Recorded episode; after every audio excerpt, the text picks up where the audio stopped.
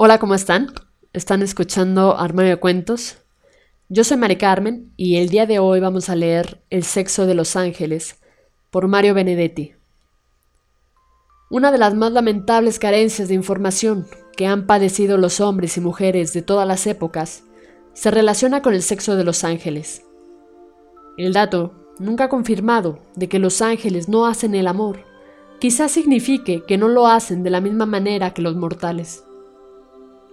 Otra versión, tampoco confirmada pero más verosímil, sugiere que si bien los ángeles no hacen el amor con sus cuerpos, por la mera razón de que carecen de los mismos, lo celebran en cambio con palabras, vale decir con las adecuadas.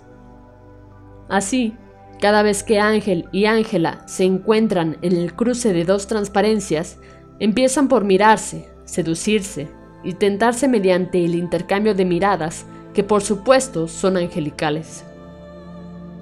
Y si ángel para abrir el fuego dice semilla, ángel para atizarlo responde surco. Él dice a luz y ella tiernamente abismo. Las palabras se cruzan, vertiginosas como meteoritos o acariciantes como copos. Ángel dice madero y Ángela caverna. Aletean por ahí un ángel de la guarda, misógino y silente, y un ángel de la muerte, viudo y tenebroso, pero el par amatorio no se interrumpe, sigue silabeando su amor. Él y ella cuenca. Las sílabas se impregnan de rocío y aquí y allá, entre cristales de nieve, circula el aire y su expectativa.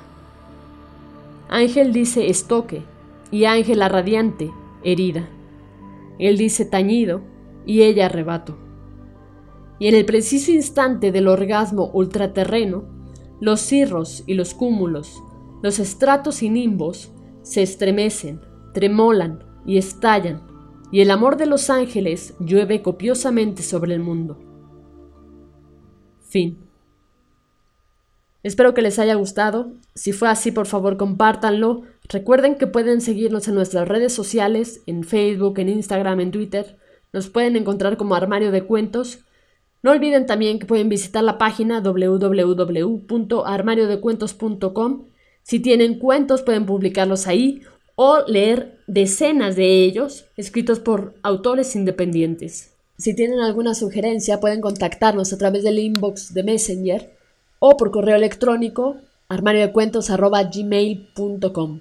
Cuídense mucho, hasta la próxima.